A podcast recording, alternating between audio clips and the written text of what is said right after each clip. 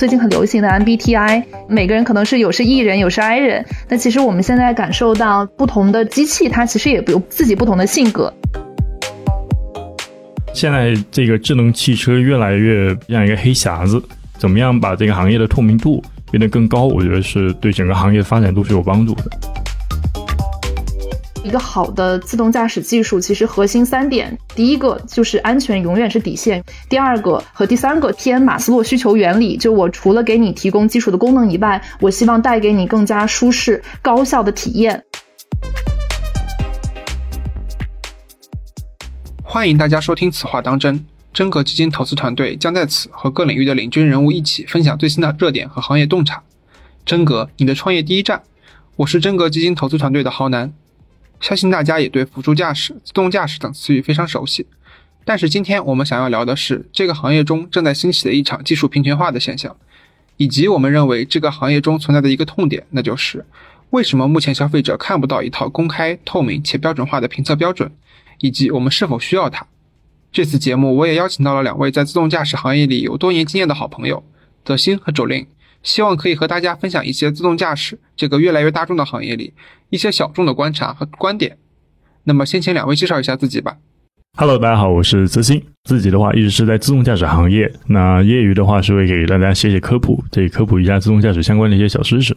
Hello，大家好，我叫 Jolin。我从毕业以后呢，就一直从事在自动驾驶这个行业里面，然后分别就职于两家自动驾驶独角兽公司，然后目前是在一家车企做整个产品市场。啊，所以基本上也有七年的自动驾驶的经历。嗯，好，那我觉得我们在这次聊天开始的时候，应该先帮大家梳理一下，因为大家可能会在这个呃，无论是各个厂家的宣发，还是日常的新闻中看到很多的术语，比如说辅助驾驶啊、高阶辅助驾驶、自动驾驶、无人驾驶，或者说一些带数字和字母的 L 二、L 二加加、L 二加啊，以及 L 四。那我觉得 N V N V H N Z A 对对对，我觉得我们在开始的时候应该先帮我们这次对话奠定一个基调，就比如说我们在这次对话当中提到的辅助驾驶、高阶辅助驾驶、自动驾驶、呃无人驾驶，大概是一个什么样的含义和背后代表的意思会是什么？我理解我们在这场对话中提到的辅助驾驶，其实就是所谓的 L 二级别的自动驾驶。目前市场大家能买到的辅助驾驶，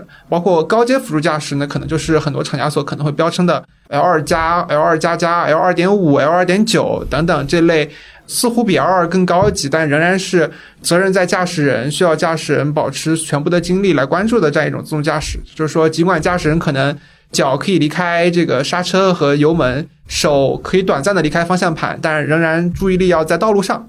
呃，那我们提到的自动驾驶和无人驾驶，可能是真正的按照 SAE 所定义的 L 四，或者说更高阶的呃这个自动驾驶水平啊，也是目前还没有实现的啊，法规也还没有落地的一种驾驶水平。我觉得这个定义可能会一直贯穿我们今天的那个整个聊天当中啊。我自己一直是有一个观点，就很多时候大家在聊自动驾驶的时候，如果不界定好这个自动驾驶到底属于哪个级别、哪个场景的自动驾驶的话，根本没有办法评价，因为它们的差别太大了。这块儿我们后期的时候，在播客里边的文字部分，我们也会向大家注明我们所提到的各个术语，帮助大家有一个统一的理解吧。那我们正式开始我们的这次的对话。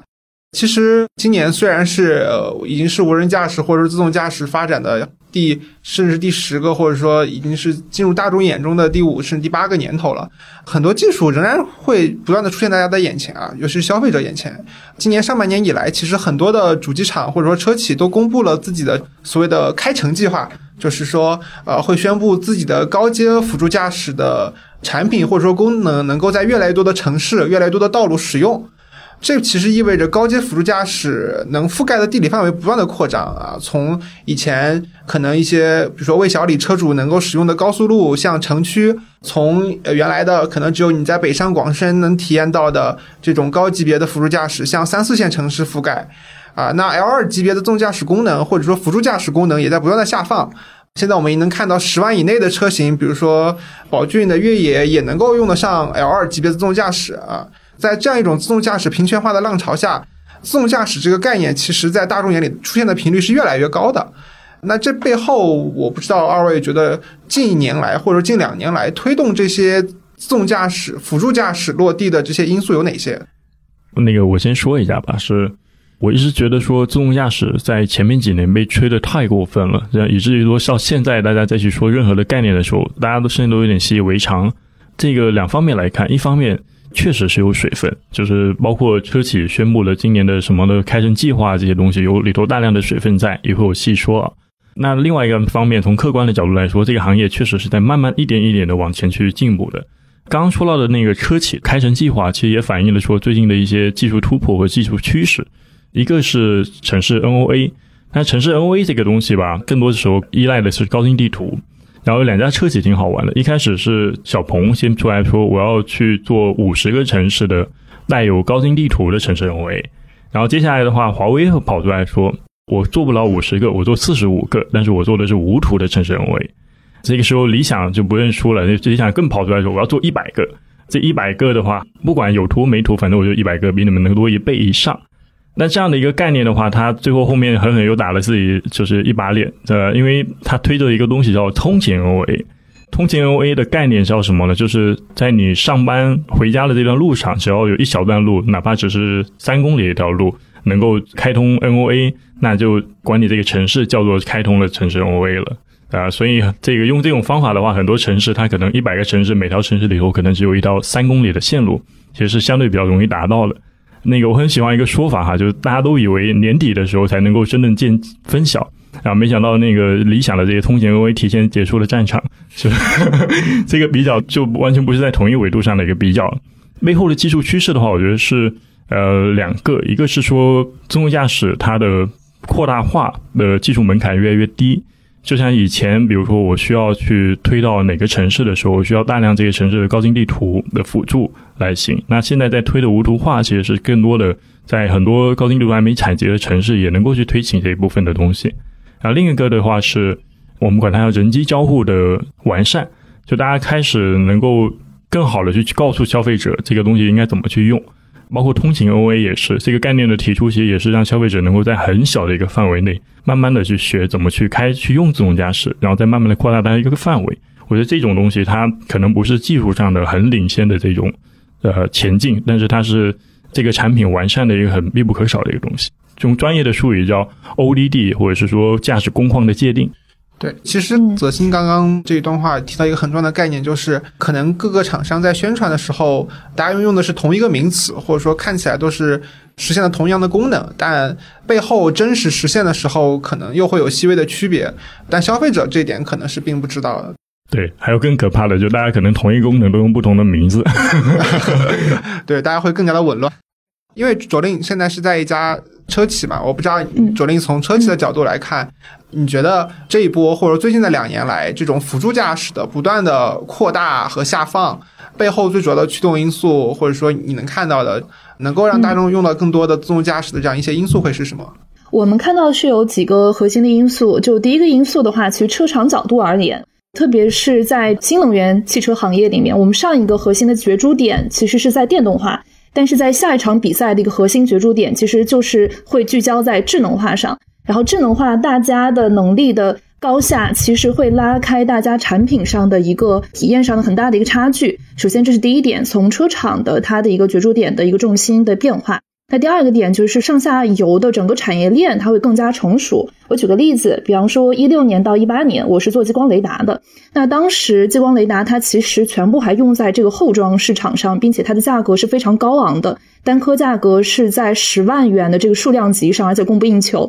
但是你看今天，其实有非常多现在在路上跑的这个车辆，其实是具备了这个前装激光雷达的，它的这个成本下探已经接近了十倍。它的参数不断提升，体积也会变得越来越小。其实这个是非常有利于我们车厂去利用这个最先进的传感器去开发这些高难度、高阶的这个城市辅助驾驶的。其实类似的还有像国产芯片的这个崛起，也是同理的一个事态。那刚才讲到了这个车厂和产业链。那从用户视角，其实刚才泽鑫也提到了，就慢慢慢慢，现在用户对于辅助驾驶可以给他提供的驾驶上的这种轻松感，已经越来越多的成为用户买一辆车的核心的选择点了。所以，这个从用户的教育角度上面讲，大家这个接受度也会越来越提高。那除此之外，除了内部的这个整个上下游用户以外，还有一个很关键的驱动因素，就是外部，像特斯拉为代表的。那像二一年的时候，特斯拉它整个的这个市值从资本市场上突破了八千亿，已经超过了这个十个头部的传统车企的市值总和。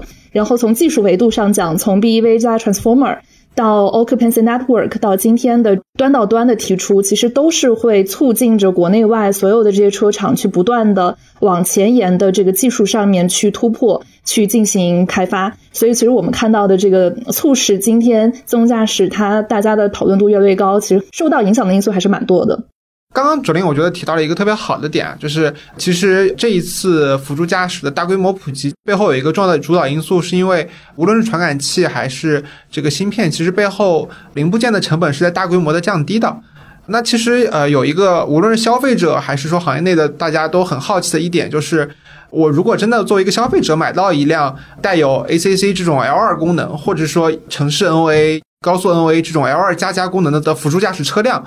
从车企的角度来看，要实现这样一些自动驾驶的功能，那他们的成本会是多少？嗯，那消费者买到这样一辆车，自己实际上又为这些辅助驾驶支付了多大的硬件成本？首先，我可以给大家掰一下这个我们车上面可以实现辅助驾驶的它软硬件的费用，可以给大家大概的一个数量级。就比方说啊，我们从芯片角度上讲。两颗 Orin 加预控可能是在差不多九千到一万的这样子一个量级，然后一颗激光雷达，它的这个长距的激光雷达基本上现在市场价格是在三千到五千左右，然后摄像头和毫米波它的这个成本相对比较低，基本上是百元左右，所以如果你去拼拼凑凑的话，你大概率是能估算出来说一辆车上面的这个硬件成本是多少，然后我们再看软件。就目前市场上的这种商业模式，卖软件的核心有两种模式。第一种模式呢，是我把我的软件和硬件打包到一起。比方说，以某一家，呃，我就说理想吧，它可能就会标榜着我所有的都是标准化的，我可以都提供给你软硬件一体提供给你。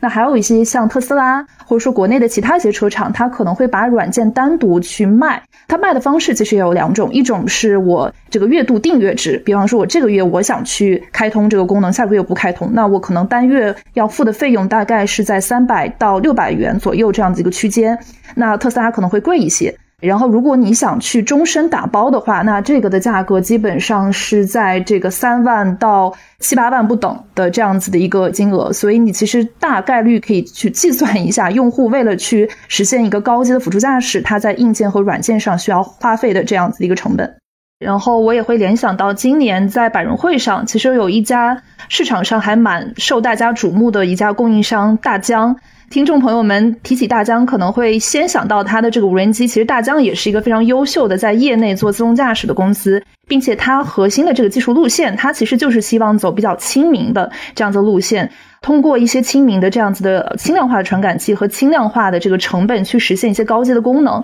那在这次百人会上，其实大疆也去讲了一下它的这个定价的策略，以及他认为未来智能驾驶应该占整个车的一个相对的成本，大概是在百分之三到百分之五左右。那百分之三就相当于是说我去确保这个功能实现以及安全的一个底线的最低的这个成本。那百分之五呢，他给出的理由是用户为了去提供这样子的轻松感，愿意去支付的最高的费用。所以他估算了一下，比方说现在车型的这个车大概是在十五到三十万左右，所以基本上最终用户可能会花费的这个价格是在五千到一万五人民币左右，就是未来的一个趋势。大疆它本身这个策略还是偏走轻量化的这个路线，所以它的这个逻辑，我个人还是比较认同的。刚刚主林也提到了很多呃很专业的产品的名称，我其实可以大概总结一下。现在市场上的消费者，如果我会花三十万以上，啊，一万四十万以上买一款带有激光雷达的自动驾驶车型，那其实我可能就，呃，我为了购买这辆车，我为自动驾驶支付的硬件成本可能就要将近两万块人民币这样子。是的，可以这么理解。我觉得你算的蛮快的，这个量级基本上是这样子一个量级。这会紧接着引出一个很有意思的话题，就是我们能在市面上看到，啊，无论是呃车厂还是供应商，有两类或者两派吧。一类是可能是呃是他们本身售卖的车型也是以二十五万甚至三十万以上的车型为主，他们背后的一个逻辑是他们的成本可能没有降下来，然后背后我其实可能要在车上搭载很多很贵的硬件，比如说刚刚卓林提到的激光雷达，然后通过软件的后期升级的方式让消费者。能够在现在买到一辆车，呃，未来持续的享受不断进化的自动驾驶。就消费者是在和他的自己的车也有一个不断进化的过程。但还有一类厂商，可能他们本身卖的车是可能十五万以下的车型，那这类车他们的一个策略就是，我先放上一个能用的自动驾驶啊，能让消费者一个以一个很低廉的价格也体验到自动驾驶，那就是让越来越多的车型用得上呃所谓的这个 L 二级别的辅助驾驶。在你们两位看来，这两种路线背后的优劣势各自是什么？嗯，我从消费者的角度说一下吧。其实很多的消费者现在对智驾来说是非常警惕的，不知道怎么用。很多人甚至他们哪怕买了带智驾或者是说基础的 LCC、呃 ACC 的这个功能的车了以后，他在很长的一段时间里头也不会打开来用。这个是一个很可怕的一个事情，就是当一个功能没有被消费者所接受的时候，这些功能就不太可能会慢慢的去发展跟成长。所以我觉得这两两个策略其实都在相同做类似的一个事情。豪华点的车，卖的贵一点的车，它推出的这个车的话，能够有比较大的一个影响力，消费者能够看到说，哦，这个车能够实现的智驾功能，其实还是挺厉害的。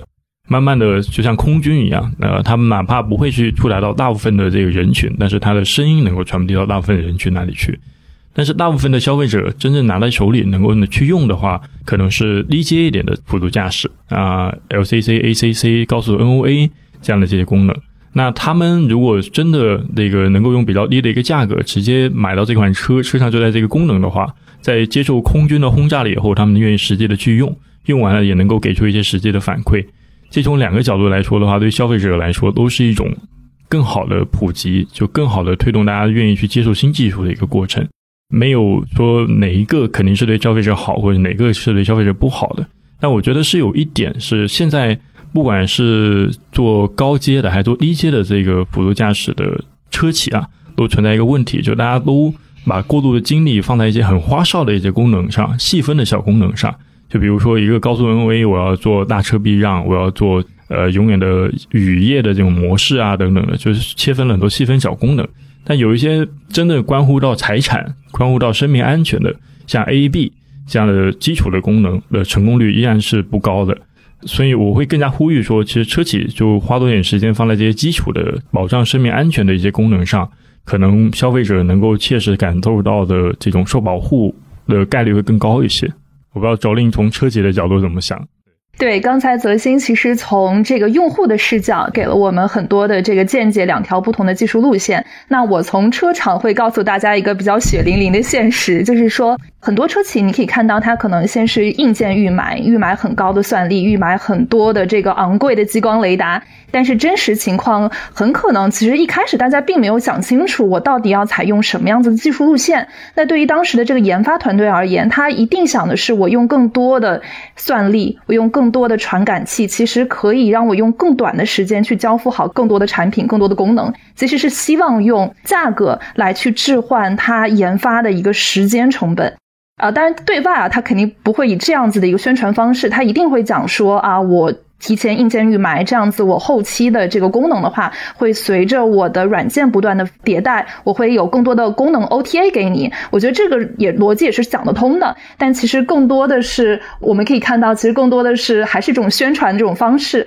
那我会觉得后面的一个我个人的一个判断趋势的判断是，一定还是会往这个降本的方向去发展。其实你可以从小鹏在今年的这个财报上就可以略知一二了。小鹏在接下来后期它对自动驾驶这个方面会采取降本的这样子的一个策略。其实降本无非就几点嘛。第一点，可能我在芯片上面我去做国产替代，或者说我砍掉一些昂贵的传感器，替换成其他的更加平价的传感器。所以我我的感受是，路线的话，大家一定会往这个技术天花板去够的同时，我在这个情况下，我要回归商业本质，我是希望能够尽量的去降本的这样子一个策略。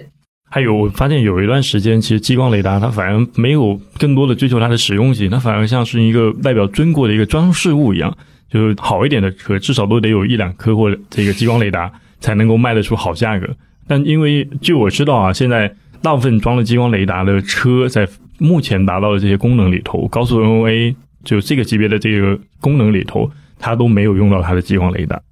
对，之前我们行业里面有一家公司，它的一个 slogan 叫做“四颗以下别说话”，就是说你用四颗以下激光雷达，你别跟我去 PK。但实际情况就像刚才泽鑫提到的，因为我们是做车厂，我是很清楚的，就是即便我用激光雷达和不用激光雷达，在高速的这个已经相对比较复杂的场景下，其实这个差异和体感功能差异不会有明显的差异。就如果有消费者愿意做实验，也可以做一做。就是你比如说拿块黑布把你的激光雷达挡住，在高速 NV 这个场景下，依然是能够正常的运转。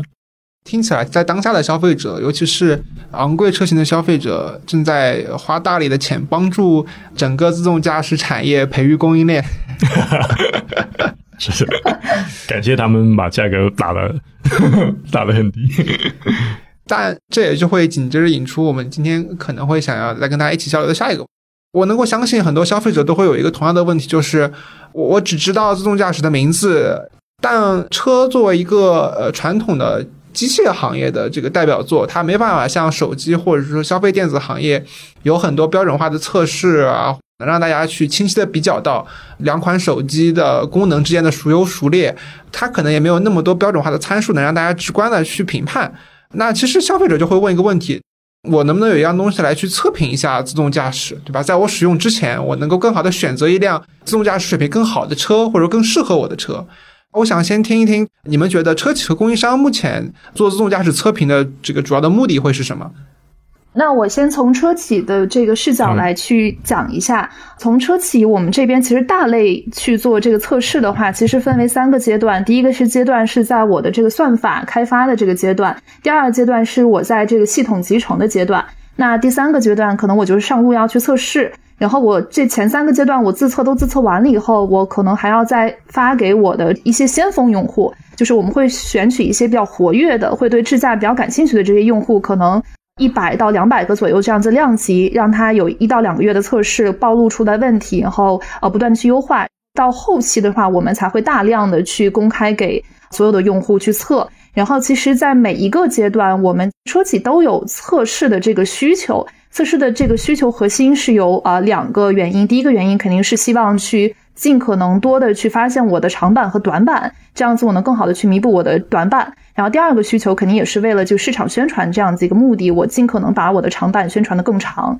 但确实在目前的车厂这个视角，就是整个行业而言。在中国车企，其实我们还没有颁布到一个明确的法律法规，说要求你一个某一个功能下线要进行什么样什么样标准的测试，必须要进行达标。基本上是车企自己自发的去进行这个上市前和上市后的，比方说我们去一些三方的一些评测机构，比方说中保研、中汽研，我们会进行我们想要的一些测试，拿到这个结果来用于我自身的这个，无论是我开发也好，或者用于宣传也好。其实刚才浩南提到的一个很好的点，就是随着智能驾驶的这个渗透率不断的扩大，用户的接受度越来越多，那无论是车企也好，用户也好，他其实还是希望能够拉起一条标准，然后在这条标准上可以把各家的各个功能能有一个评测的结果出来，这样子对于车企本身也是激励它更好的去不断提升自己能力的一个一个基准线。我不知道泽鑫怎么看。现在这个智能汽车越来越像一个黑匣子，这个黑匣子可能体现在两方面，一方面是面对消费者而言，消费者对于基础的定义其实是不懂的，因为每个车企都会把这个本来行业内有的统一的定义，用自己的各种各样的新鲜的名词包装一遍，然后再把它输出给消费者。同一个功能可能会有不同的叫法啊，或者说同样的器件部件也会有不同的叫法。这样很麻烦，就消费者连最基础的定义可能搞不明白。啊，另外一个是配置的透明度。其实现在很多的车企在宣传的时候，多少可能会说一下自己的芯片啊，自己的传感器是多少颗啊，它只公布到了数量，呃，以及芯片可能会公布一下厂商，但是具体是这个用的哪一家的传感器，具体是用的哪一家的预控，哪一家的芯片，并不是所有的车企都会把它公开的。消费者都根本就没有办法做横向的比较，更别说去猜了啊！很多时候，两款车摆在面前，你想要去搞明白他们最后的供应链，他们背后提供的供应商是哪几家，是很难的。就跟以前智能手机一样，早些时候大家也不知道这两个屏幕到底有啥区别，那慢慢的这个东西才会被公开，大家用的是什么样的一个工艺，认知定义也都统一了以后，才有可能做比较。最后才是说，我们在做测试，在做真正的性能对比的时候，需要有一个。基准线，就大家都能够去在同样的这种基准，在同样的标准的情况下去跑一遍，我才能够知道不同车的性能是多少。这个是对于消费者而言，它是一个黑匣子。那对于其实车企本身，或者是说对于供应商本身，智能其实也慢慢的变成了一个黑匣子。因为以前的油车时代的话，还有说我可以通过 CAN 协议去接入这个 OBD 接口去读取到一些最基础的信号，哪怕这辆车不是我自家造的，我也能够通过这个方式去知道这个车基础的一些信号。但现在这个随着哈智能汽车它的智能化越来越集中，我们叫集中式计算，那他们现在的一一架构啊这些东西，还有各种各样的网关，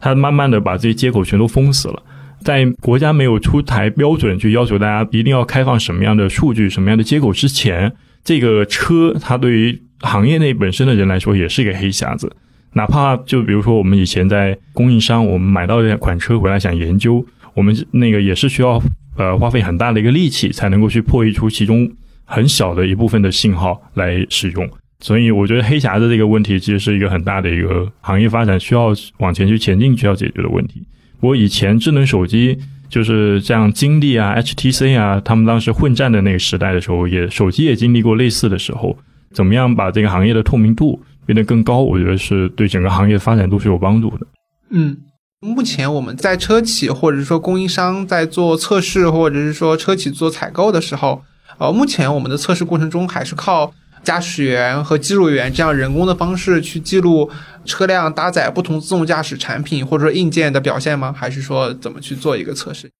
嗯，我觉得我们测试核心有两大类，一个是就是刚才您提到的这个路测，路测的话，其实它的这个场景就比较简单，但是就看似是一个 dirty work，但是它非常非常的重要，它核心就是需要我们的安全员在。驾驶这辆车实际路测的过程当中，旁边会有一个记录员，去实时的把道路当中遇到的这些问题都全部记录下来。但现在这个过程慢慢的，大家希望把它做到更加的。自动化就是说，我可能在这个车辆遇到啊一些接管的时候，我可能就会发起一个 trigger，就是说我会把数据这一小段数据上传回传回来，然后让这个后台的这样子一个大的数据中心来去分析当下的问题啊，这是线下测试的一个情况。那除了线下路测以外，我们还会有线上的这个仿真平台。仿真平台其实就是弥补了我线下路测，大家可以想象，我不可能去启用到那么庞大规模的这个车辆，在一个国家的不同的城市道路、不同的天气情况下进行这个大规模的铺开的去测试。所以仿真平台其实就很好的弥补了这个路测当中遇到的这些困境。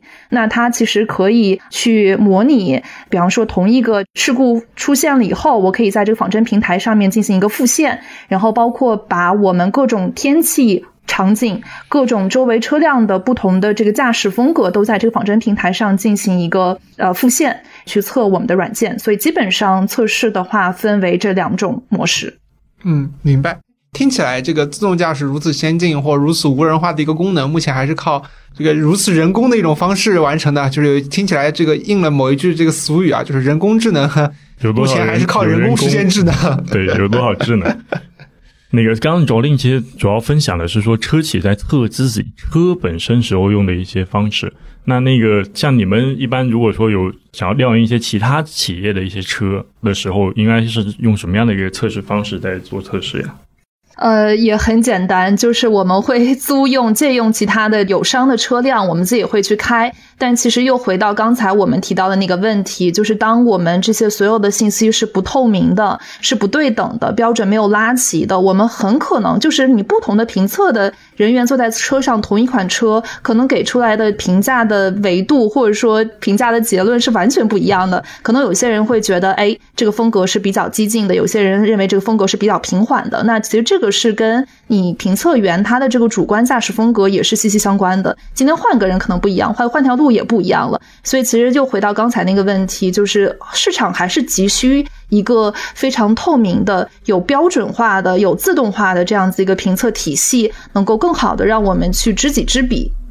嗯，就听下来，其实呃，目前整个自动驾驶行业的测试，就即使是在车企和供应商这一端，也依然是很不透明、很不标准化的。呃，那其实对于我们个人消费者而言，呃，目前各种各样的自动驾驶在铺开的这个背景之下，那其实好用的自动驾驶最重要的是需要实现哪些功能？如果让你们在心中选出你们觉得可能最重要的三到五个功能，你们觉得会是什么？我个人觉得这个问题其实还挺难回答的，因为那个它不仅是一个功能的问题，这个功能背后还有性能的代表。所以说，我们心目中什么样的车属于好车的话，就代表着说我们心目中这一套体系跟标准是什么样子的。如果说我这回是一个非行业里头的人，我是本身一个车主的话，我可能有自己的好说法，但都是偏主观一些的。我希望这个车那个足够的智能，那那个能够想我所没有想啊等等巴拉巴拉巴拉等等。实际上都是一些没有客观数据支撑的一些东西，但当我在这个行业内的时候，这个东西就变得很复杂了。我的思考逻辑就会变成了各种各样的数据、各种各样的指标维度，呃上的一些比较，才能够铸就成一个我认为是比较好的一个自动驾驶功能。那你要说这个目前给消费者比较安利的什么功能你应该去试的话，那应该就是泊车，尤其是在没有车道线的这种停车位去泊车的这个功能，我觉得是挺好用的。嗯。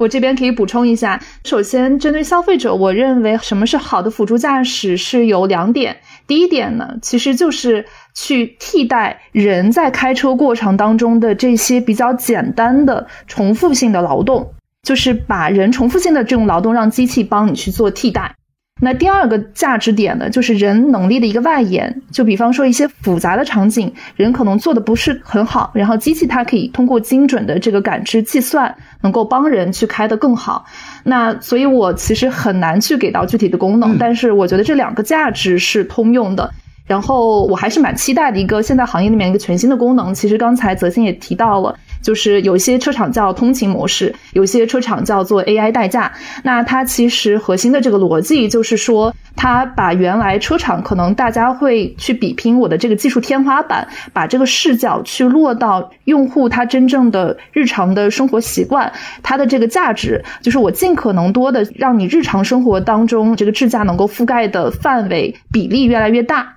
所以我觉得，其实 AI 代驾和通勤模式，其实就是解决了每一个个体用户他的一个日常通勤当中的一个高频的一个需求。然后我觉得，一个好的自动驾驶技术，其实核心三点：第一个就是安全永远是底线；第二个和第三个偏马斯洛需求原理，就我除了给你提供基础的功能以外，我希望带给你更加舒适、高效的体验。我觉得这是一个好的智能驾驶的一个核心的评判标准。嗯，明白。那从泽鑫和卓林的角度来看，目前消费者已经在使用辅助驾驶的消费者，他们最常用的功能会是哪些？嗯，我先讲吧，我直接讲我最近就是也是上周跟泽鑫去参加了某一家车企的它最新的一款车型的线下的一个体验。当时有一一个功能，其实对我的印象还蛮深的，就叫做一键贴边。其实我觉得这是很多，我不能说女性司机啊，因为我我并不觉得女性司机就是比男性司机开的更更不好。但我觉得对于新手司机而言，我觉得这是一个非常好的一个功能，也很实际的一个功能。就是我确实在一个。呃，马路上我可能我需要停车的需求，但是我可能停的这个技术没有那么好，然后我又需要把这个车停的靠边一点，地上又没有明确的标线的话，那我一键启动这个功能，它就慢慢慢慢能帮我去挪到这个马路牙子旁边，我们就。当时就遇到这样子一个实际需求场景，然后这辆车就帮我们停得非常好，所以我觉得很难去讲某一个功能，我觉得真的是看你当下的一个困境是什么样子。呃，我会觉得像这种小的点，其实从用户场景去出发，我觉得其实非常有价值，也对于我去做这个产品的设计而言，我觉得很多的灵感。我觉得现在来说，我在用的这个车里头最好用的两个还是两个功能，这个一个是高速的 NOA。全称叫高速领航辅助驾驶，它里头最解决我一个痛点是什么？我经常在高架上或高速上忘记下匝道口，然后可能一兜就要兜十几公里的这个距离才能够兜回原本想要去的地方。但这个能够帮我说，比如说快要到下匝道口的时候，能够帮我变道。那哪怕它有时候变道不成功，那我就知道啊，这车要变道了，差不多该下大道了。所以我觉得这个功能其实挺好用的。然后实际使用的过程当中，也确实救了我好几次，在忘记下大道的时候。然后另外一个就是泊车，呃，因为我的泊车技巧其实还挺烂的，最害怕的就是侧边停车。基本上现在侧边停车的停车我都会靠这个辅助驾驶来实现。但我觉得它比较差的一点就是，呃，就是其实大部分它能泊进去的车位，我自己稍微费劲一点也能够泊进去，但是我泊不进去的车位，它就肯定也泊不进去，就就还是能够省点时间吧，但是还没有那么的智能。刚刚呃，左星和左林都提到了泊车和行车的两个场景，呃，我们可以看到市面上可以说目前绝大部分的或者说很多一一批车型都配备了这样的功能，但呃，我们也能听到消费者反映，可能不同车型的 NOA 或者不同车型的同一种自动驾驶功能，它们的表现其实呃完全不一样。呃，那如果目前市面上的这个不同厂家对于同一个功能的称呼如此不同，我作为消费者有没有一个很简单或者说去对比的方式，能够让我去选到啊我想要的或者说适合我的自动驾驶车型呢？对，因为像车企的宣传的话，大部分是带有很多的水分的啊。大家听车企的宣传的时候，一定要想一想沥干了再想办法去听。但大部分消费者其实没有沥干的这个能力。那这个时候的话，只能去说一些社区或者一些车评人去推荐、去介绍。但是他们更多的时候也是像刚刚周令提到的，就跟车企自己在测这些车一样，是不同人他坐在这个车上，那个通过主观的这种感受来进行评价的。大部分的这个车评人可能是围着这个车转一圈，进去车里头待个两分钟，回来就会有一通的评价啊，或者是说这个有一些用心一点的，可能会开这个车开上一两千公里了以后。再来说对这款车的智驾的这种评价，嗯，但是相对来说会更主观一些些吧，就没有能够真正说有一个东西让消费者的客观的去对这个车进行一个比较之类的。但如果说从我个人的角度推荐消费者，你要去选车的时候怎么去选的话，我会建议说，在有条件的情况下去租这个车，租上个一天两天的，你这个长时间能够体验这个车几天。之后你再考虑买或不买，或者是你同样有想对比的这个车型，这个你都能够去比较好的去体验一下。现在很多的新车型也提供这种下定以后试驾的这个机会，但很多时候这个试驾他们官方提供的可能只是短时间一个小时、两个小时的试驾。这时候你厚脸脸皮，你跟他说去要多点时间的一天两天的这个试驾，我相信很多车企为了卖车企也会同意的。你通过这种长时间的试驾了以后，你才能够比较好的去感受到里头的一些差异。这个是我从主观的这个层面给消费者的一些建议。其实刚才大家都提到了，车本身是一个非常特殊的消费品，就是因为你买了以后你是没有办法去退货的。所以作为购车决策者，特别是他把这个智能化作为他的一个购车决策的一个很核心的一个考量因素的话，那确实现有的这个行业以提供的这个信息，首先用户去搜索这个信息的这个路径特别长。就比方说，我可能现在只能通过这些。大 V 也好，KOC 也好，去找。但是就像刚才泽鑫说到的，就这些很多都是主观上的一些评价。然后车本身有很多的评价体系和这个官网，比方说你可以在懂车帝呀，或者在一系列的这些平台上，它已经把很多参数都给你标注好了，你直接进行一个横向对比。但智能化这块确实是没有一个非常透明标准的这个体系，能够让大家一目了然的去了解到我现在目标锁定的这两三款车它到底有什么差异。那所以，我给到消费者的一个建议就是，首先你还是要从你真实的这个场景需求出发。比方说，你的高频场景，你就是希望一个高速的 NOA。那其实讲实话，高速 NOA 的话，你对城市场景没有那么强的依赖或期待的话，其实你不一定去配备选择有激光雷达的高阶版本，中阶版本基本上就可以去解决到你的百分之八十的诉求了。所以我觉得是可以综合看一下你目前急需的这些功能以及它的这个性价比，做一个综合的考量。对。哎，我再补充一下啊，就是刚刚突然想到的，其实因为我自己在汽车行业嘛，偶尔也在网上可能写写东西，所以其实有很多的熟人会找我问这个车的情况。然后这是我发现的，就大部分的人他跟买房子有点像，就是他更倾向于去听熟人的推荐以及熟人的判断，因为这里头有很大的一部分信任感的程度在。所以我觉得这个也是一个，就是如果说有条件的话，去找一找身边已经买了这款车的熟人朋友，听一下他们对这款车的评价，可能这个消费者也会觉得心里更有底一些。嗯。能不能给我们消费者提一些具体的建议？就比如说，作为一个想要购买一辆车的消费者，我我这个时候我有一个小时或两个小时的时间去试驾一款带有辅助驾驶或者说高阶辅助驾驶功能的车辆，那有没有什么办法能够让我这一个小时或者两个小时的时间里去测试一些这辆车的功能，给我自己去做一些判断？嗯，实话实说还挺难的，因为我我分享一下，现在车企就是在调研一些呃友商就竞品的一些情况，或者是一些车评人在做一些测试的情况吧。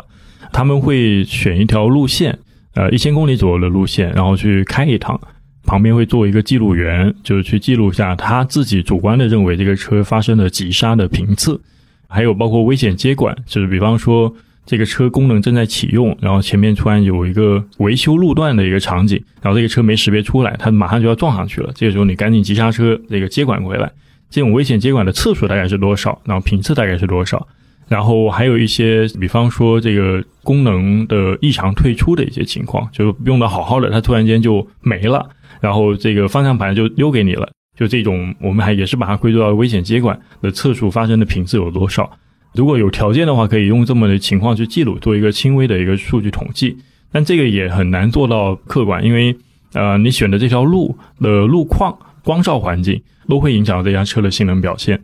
嗯。其实目前市面上，但凡提供一些可以提供高阶辅助驾驶的这些新能源车辆，讲实话，大家的现在的品质和做到的安全性，其实都还是蛮高的。所以这边也跟就是消费者去讲一句，虽然我们现目前提供的都是高阶辅助驾驶，它是辅助驾驶，但其实我们在下线过程当中，一定是做到足够多的充足的测试。然后才会交付给消费者的手中，所以这一点我觉得大家还是要对我们的产品，就是对整个国内的这个产品和技术是有一定信心的。其次，如果是做决策的话，确实刚才泽鑫也提到，一两个小时的话，可能你连上高速都跑不了几公里，你可能就得下来。你确实这个过程当中很难很透彻的去摸清楚这个产品它具体的能力，所以我会更多的去推荐大家去想，你希望这个辅助驾驶能够带来给你什么样子的价值。如果你关心的是泊车，那 OK，那你最核心的就是要看到它是否能在最后的这几米、几百米过程当中帮你泊入进去。如果做到的话，我觉得其实 OK 的。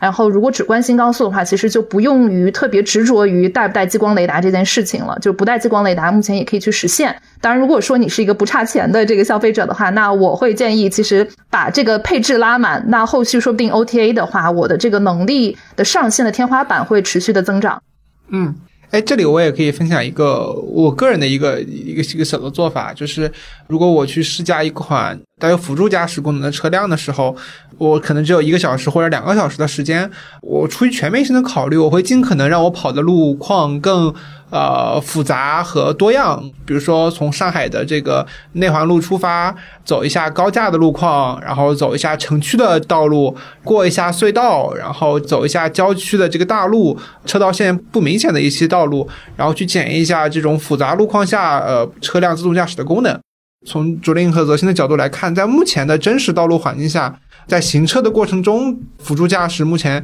普遍的最薄弱的环节或者是功能是什么？哎，要不我来先讲一下，因为我们就拿其实现在市场上比较成熟的这个高速，其实从最第一家国内公司推出它的高速 NOA 产品到目前，其实已经发展了三四年了。就你可以看到，现在大家都开始说城市卷城市的时候，其实我们在横屏在测各家的高速的时候，还会发现其实各家做的参差不齐，而且有非常多可以细化提升的这个空间，因为高速上很。高频出现的一些场景或者说难点，第一个就是匝道的问题。匝道目前还是高速上一个非常难的一个点，它的难点并不是在于说，哎，我能识别到这个匝道是什么类型，它更多的难点是在于我在拥堵路段下面，我知道前面有个匝道了，我现在要提早的进行在拥堵情况之下进行一个变道，然后顺利的去通过这个匝道。那这个就过程当中，你就要跟很多的周围的车辆进行一个博弈的一个过程。那特别是在车流量特别大的情况之下，我怎么去找准时机？如果我把我的整个车辆调教的比较保守的话，那你势必你一直是个等待的过程，就是最后的结果就需要人为去接管。那人接管的时候，可能都维持太晚了，已经变不过去了。那这个过程当中，你既要去遵守得到安全感，给周围的车辆进行安全感，你同时也要像人一样，不断的去向旁车进行一个试探。其实这个是个非常难的一个难点，就高速场景。那除此之外的话，还有你怎么去做到在执行过程当中，你前方发现了有慢车，怎么样去尽量提高你的有效变道频次？很多时候我们发现高速上有很多的变道，其实也是无效变道。它可能变过去以后发现，哎，就是变过去了以后，这个道还不如之前的那条道行驶的效率更高。所以这个也是大家后续要提升的点。那还有一些的话，就是一些比较细碎的一些 corner cases，就我们在业内会叫比较复杂的这些场景，包括这些长尾问题。那其实你在高速上，你可能会遇到一个非常奇形的大卡车，它上面有装载着很多就溢出来的这样子一个货物。那可能之前你的这个所有的感知学习模型里面没有学到过这样子数据。那其实遇到这样子一个突发的一个情况，你很可能也不能做到很好的策略。在高速场景，它已经是相对比较封闭，大家已经发展了三四年的这个过程当中，我们仍然还能看到会有一些难点，会有一些可以提升空间。我自己最大感受的一个场景是施工场景，因为我们经常说 corner case 嘛，那其实施工场景它，我觉得它都不能算一个 corner case。但是就我们掌握到的那个数据情况来看的话，百分之九十以上的施工场景是目前的就现行的高速人为没有办法应对的。他们要么就识别不出来，要么就是说识别出来了也没有比较好的这种躲让的措施。包括理想现在还相对做的比较好，或者说这个已经普及在用的这个车型，它遇到施工路段的这个应对措施就提醒你接管。我觉得这个是目前来说还是比较薄弱的一个环节。嗯，呃，我我相信卓令和泽鑫肯定都亲身体验过很多次辅助驾驶的功能了。你们觉得从驾驶体验的角度来讲，人驾和交给车的辅助驾驶最大的差别会是什么？我觉得辅助驾驶它可能做的最好的就是说把单一简单的这个动作那个帮忙执行了。呃，说两个这个感受啊，一个点是说保持一定的速度这个事情上，嗯，尤其是练车有些油门比较软的情况下的话，人去开的时候想要保持在匀速的这个状态，其实还是有点难度的。尤其如果你再加上动能回收，可能你开车都会有一顿一顿的这种感觉。然后再有一个是车道线保持。就这个其实相对来说也是一个比较简单的一个事情。我觉得辅助驾驶它在这两块其实是对人起到很好的一个替代作用。呃，有一段时间用辅助驾驶开高速开多了啊，我发现我自己开高速的时候都不太能够居中了。就这种简单的任务，反正就觉得它是它是完成的很好的。那跟人比较的话，人就是能够在一些异常场景。就是比较不那么简单、稍微复杂点的场景下的话，做一些相应的应对。那这一块我觉得是之家目前还没有做到的。对，然后其实刚才泽鑫是对比了机器和人开车的这样不同的风格。那其实机器和机器之间也有不一样的风格。那其实之前我们在人身上，我们经常会有一个最近很流行的 MBTI。每个人可能是有是 E 人，有是 I 人。那其实我们现在感受到不同的机器，它其实也有自己不同的性格。有一些可能在这个拥堵场景，它不单单能够去应对他车的加塞儿，它还能主动去加塞儿别人。就是很明显是在自动驾驶或机器人界，它是个艺人的风格。有一些机器呢，它可能就是偏保守，它走的安全、舒适这种模式，所以它整个风格可能是一个 I 人的风格。那我觉得这个过程当中，就是需要驾驶员和你的乘客，你对这个风格有什么期待，或你日常的一个偏好一个什么样的风格，它这个机器能不能更好的去服务你？我觉得现在更多的是驾乘人员去适应机器啊，但是我觉得后期的发展很可能我们的这个随着大模型的发展，那机器它可能会逐渐的去学习人的风格，然后不断的去向人的风格靠拢，形成千人千面、千车千面的这样子的一个状态。嗯，听起来这个让自己的车拥有自己类似的驾驶习惯是一件这个很好的事情。其实我们刚刚聊了很多自动驾驶的测试啊，那紧接着用户会有第二个问题会想问，包括最近这两三年吧，因为自动驾驶的普及，反而会出现了很多跟自动驾驶相关的事故。那大家就会好奇，如果消费者真的开启辅助驾驶发生了事故，目前能够去见证这个事故责任或者事故原因的方式都有哪些？不知道能不能跟大家分享一下这个话题。对这个，呃，我想分享一下，因为前段时间跟那个未来致死案代理律师在聊的时候，他也分享到了现在举证的困难程度。因为按照法律目前的交警的法规来说的话，所有这个车出现的问题都是归于你的问题，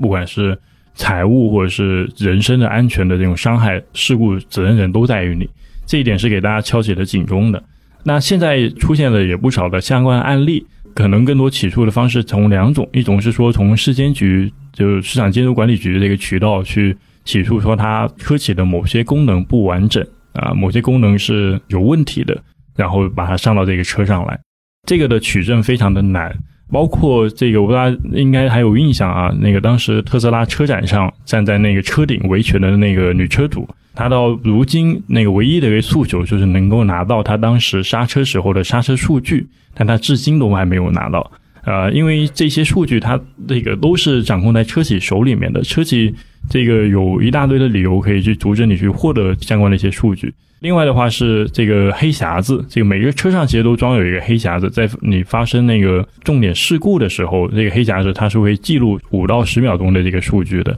之前潮汕特斯拉的那个致死案事故里头也曾经传出来过一页这个报告，两页报告里头展示的就是它的黑匣子的相关的数据，但是只有五到十秒，这五到十秒的数据根本说明不了什么问题，因为这个事故的现场的发生的时间太长了。而且它有的只是说你踏板有没有被踩下去的这个数据，那万一踩不动呢，对吧？所以这一块的取证也很难。那另外一个跟车企去维权的方式的话，是前两年比较多了，就是这个宣传过度或者说虚假宣传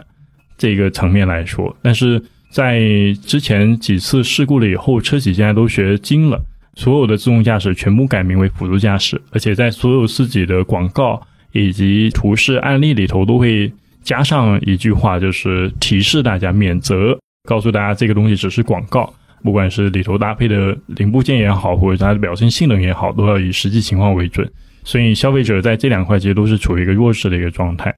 对，然后我我觉得我个人是比较庆幸的是，无论是我之前在的初创公司也好，或者说现在车企也好，好像还没有遇到过。因为自动驾驶相关的这个智商和致死的这个事故惨剧的发生哈，但是其实从车企角度上，理论上，其实刚才泽鑫也跟我们提到了，就车上其实就有点类似于这个飞机，它其实也有一个这样数据的记录黑匣子，它可以把当时驾乘人员的他的这个行为以及车辆它本身的行为和周围的环境，其实都是会有一个数据的一个存储的，所以理论上这个数据是可以帮助我们相对客观的去还原啊事故当时发生的一个情况。但是确实，我们其实也很难去讲做到足够的这个公平和公开、透明和公正。对，我觉得这个背后的原因可能就不用去讲了。但是我觉得我们还是要，就是呃，如果太担心因为这个问题而去让技术的发展受到桎梏的话，就好比我们去类比人类去驾驶的过程当中，其实我们发现百分之九十的事故其实都是因为人的他的分心也好，或者说他驾驶不当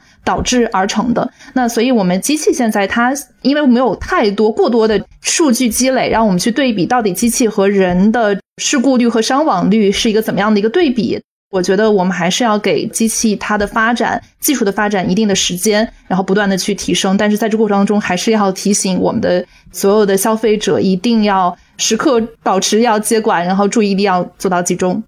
我不知道这个从二位的角度来看，如果未来 L 三甚至 L 四的无人驾驶真的有一天到来了，这个责任真的开始逐渐的从驾驶员向车企转化的时候，那对于这个驾驶员，就是消费者，然后车企以及第三方的监管方以及保险公司这四方来讲，目前已有的这些鉴证的方式啊，或者鉴别的方式能不能满足？目前其实还不行，也就是目前对于汽车性能表现，其实还没有一个。这个标准出来，这导致了什么呢？导致了说相关的部门没有办法建立一个平台，呃，或者是相关的一个制度，去要求车企实时的上交或者是存储某一方面的数据，并且在需要取证的时候，及时把这些数据提供出来。啊，这个其实可以借鉴那个汽车电池的发展历史。汽车一开始电池出来的时候，其实很多时候会有自燃的这种现象。那后来的话，是每个地方平台其实它都会自己建立一个地区的一个平台。然后，它是要求在这里头的车企车辆这个实时的向它这个平台去发送车的电池的状态数据。这个一方面是可以帮大家去做起火这样的一些防控，另一方面的话，就在出现问题的时候，它也能知道这块电池在前面一段时间里头它的一个健康状态，它的一个性能表现大概是什么样子的。那目前这一个平台在智驾这个领域其实还没有建设起来。我觉得等到有建设起来了以后，或标准化了以后，这个取证才能够成为一个更容易，呃，或者说全面的一个事情。对，我也蛮同意的，因为其实我们可以看到，现在其实刚才泽鑫已经举了很多个目前在我们国内外在自动驾驶领域出现事故以后，大家的一些处理的方式方法。那可能有一些比较好的公司，它可能就是 CEO 出来发微博，然后来去道歉啊，或去解释。然后还有一些的话，可能就避而不谈了，就私下去解决。其实很多时候就是各家的他怎么去追溯这个问题本身，其实确实没有一个很标准。然后包括啊，即便分析出来这个问题，他也不太方便去把相应的这个分析出来的结果向公众去公开。所以我们其实还是蛮迫切。有这样子的一个机制能够建立起来，这样子我觉得也是对消费者安全的一个保障。那我觉得整套环节其实需要上下游都要有一些新的这个生态进来，比方说有些专业的评测机构，或者说评测标准出台，然后有这个专业的第三方的机构来去执行，然后有去做监管。然后各自不能是我是利益方，我又是制定这个规则的方，我又是输出这个结果的一方，所以我需要权责分明。所以这个是涉及到嗯法律法规啊，权责是一个比较复杂的一个体系。嗯，我们其实一直都还没有聊到 OTA 这个事情，就是那个 OTA 其实是在那个前两年的时候，呃，市监局出来一个沙盒机制，但这个沙盒机制也是一个空的东西，它是呼吁大家说车企能够去做一个自我监督。意味着什么呢？对消费者而言，就是说，你现在车企 OTA 给你的一个软件，其实都是没有经过一个统一化的一个测试，只是车企觉得它 OK 了，它安全了，然后它 OTA 给你的。这里头出现了什么问题的话，也没有一个机构能够很好的去帮你去取证。因为像我之前也遇到过，它不是说 OTA 给我的新版本出了问题，而是说，在它更新了两个版本了以后，它原本的版本里头的一项功能就失效了。但是那个官方其实没有意识到这一点，因为他可能更多的关注的是新版本，这个也是现在软件升级带来的一个监管性的问题。确实，其实像呃车企本身，它会有一个专业的部门叫做质量管理部门，当然可能各个车企的自动驾驶公司这个部门的名字不一样。它其实这个部门的角色就是在它所每一次 OTA 它 OS 版本重新上线之前，它要做一系列的版本管理和这个内部的测试。然后上线之后，他要去及时的把用户这端反馈过来的问题及时反馈给业务，然后进行升级。但是所有的质量部门，它其实更多的是人为的来去制定规则，人为的来去进行执行。每一个公司、每一个车企，它这个质量部门，它的质量把控的这个能力其实也千差万别。所以我们还是很希望说有这样子一个更加标准的体系，能够督促车企在上线一个新功能之前，做到一个比较标准的完整的测试。那最后可能这里有一个作为消费者可能会很很关心的问题啊，就是如果作为一个个人的购车者，比如说拥有三十万以上的购车预算，个人考虑的比较多的会是哪几款或者什么品牌的车型呢？这个要不先泽鑫说吧。左令有点为难了，这到底推不推荐自己家车呢？那个我。因为我觉得推荐买车这东西会非常的个人化哈。之前其实有很多的朋友跟我抛出过类似的问题，我有三十万，我想买款车，结果我就会给他抛回去很多的类那个相关性的一些问题，然后最终他会回答我一个东西：你怎么跟调查户口似的？因为他这个买车需求的东西，很多时候是视乎你自己的这个用车需求来看的。呃，是你比如说我会问你什么？我会问你说。你日常用这个车的这个场景是什么？你家里有几口人？那个日常出行有几口人？平常兴趣爱好是什么？周末会不会户外出游啥的？户外出游的时候跟哪个工作也有关系。因为之前有一个朋友是老师，他是很适合错峰出行的，呃，所以他就根本不用担心在高速上跟大家去抢充电桩的这个问题。呃，那那个时候我就会推荐，那你还是买纯电嘛，呃，因为它毕竟是个趋势，而且相对来说也更省钱一些。嗯，那如果那你的职业是并不适合你去错峰出行的，那可能你就还是买这个现在的增程啊，或者是混动，至少能够有一个 backup 的一个点。还有它跟你所在的城市有关系，就比如说你在上海，那你增程混动是需要占用你的油车指标的，你可能搞不到这个指标，或者说北京搞不到这个指标，你就只有特定的新能源车的指标，这个也限定了你选择的这个车的范围。所以总结来说，就你刚刚那个问题的话，这个如果有这个消费者对这个问题感兴趣，可以来知乎上找我，免费给大家那个做一下咨询相关的。它真的跟你自身的这个用车习惯是紧密相关的。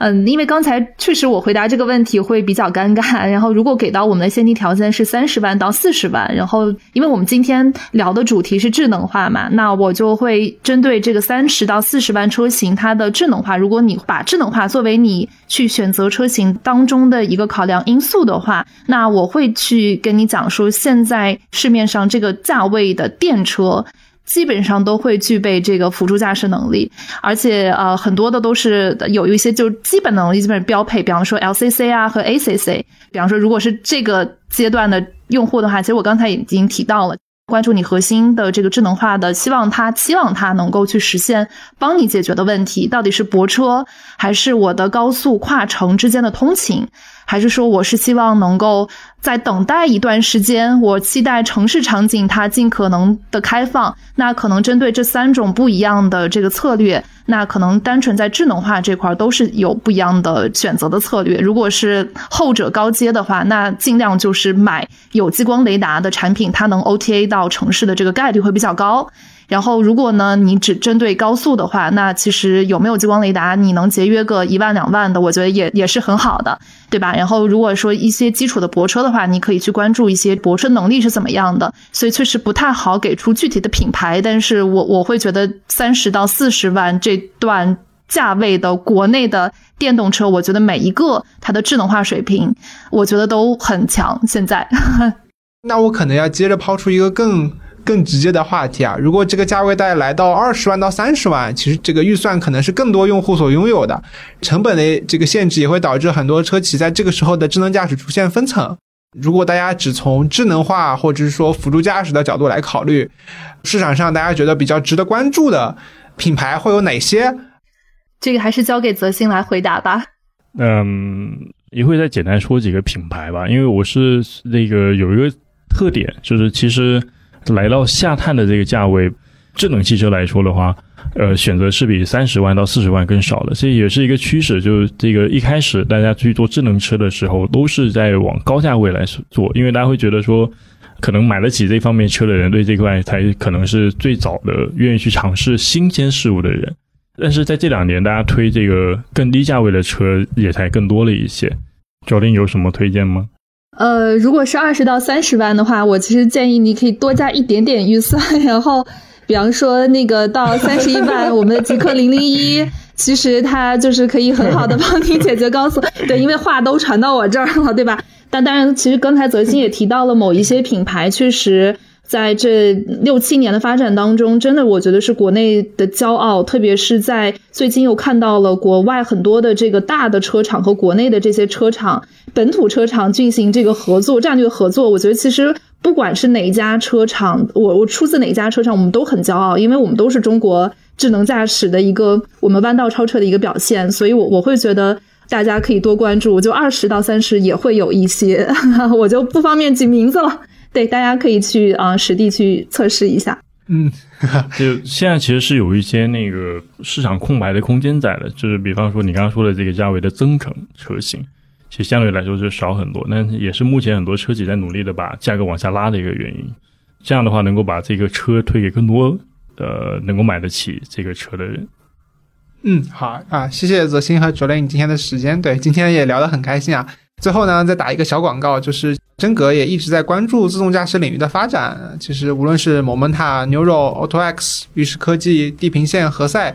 奥图等等等等，呃，我们其实真格在整个自动驾驶领域投资布局了很多家公司。所以，如果大家有好的创业想法，欢迎与我们真格建立联系。同时，也欢迎听众在各大音频平台订阅我们的频道。此话当真，我们下期再见，谢谢大家，谢谢大家。